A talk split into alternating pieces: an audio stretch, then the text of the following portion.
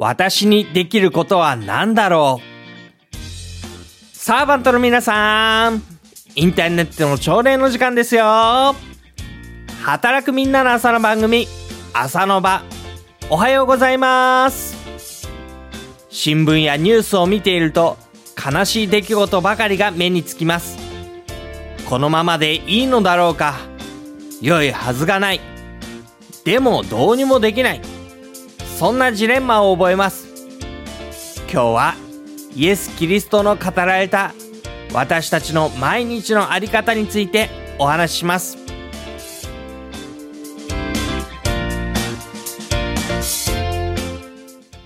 2019年2月28日木曜日第529回目の放送お相手は中澤信之です。平和を作る者は幸いです。その人たちは神の子供と呼ばれるから。イエス・キリストはそうお話になりました。平和というのは争いがないだけではありません。すべてのことが神のデザイン通りに良きものとして実現し、人々がそこに行こうことができます。そのためには、整えられた状況が必要です。完全な秩序です。すべてのことが整然としていて、良いものとして満ち溢れている状況です。また、愛に満ちた人間関係も必要です。お互いに対して与え合い、使い合う、麗しい人間関係です。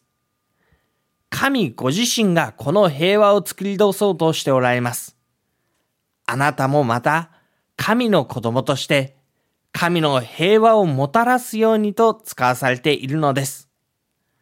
あなたは今日、どのように神の平和を作ろうとしていますか？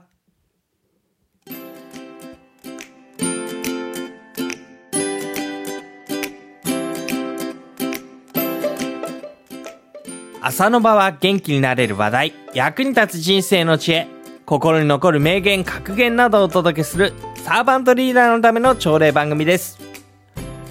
番組で取り上げてほしい話題、知ってほしいエピソード、質問や感想などお寄せください。メールはのぶアットマーク牧師 .jp まで。ブログにコメントをつけてくださっても OK です。働くみんなの朝の番組、朝の場。お相手は中澤信之でした。今日も一日、いい一日でありますように。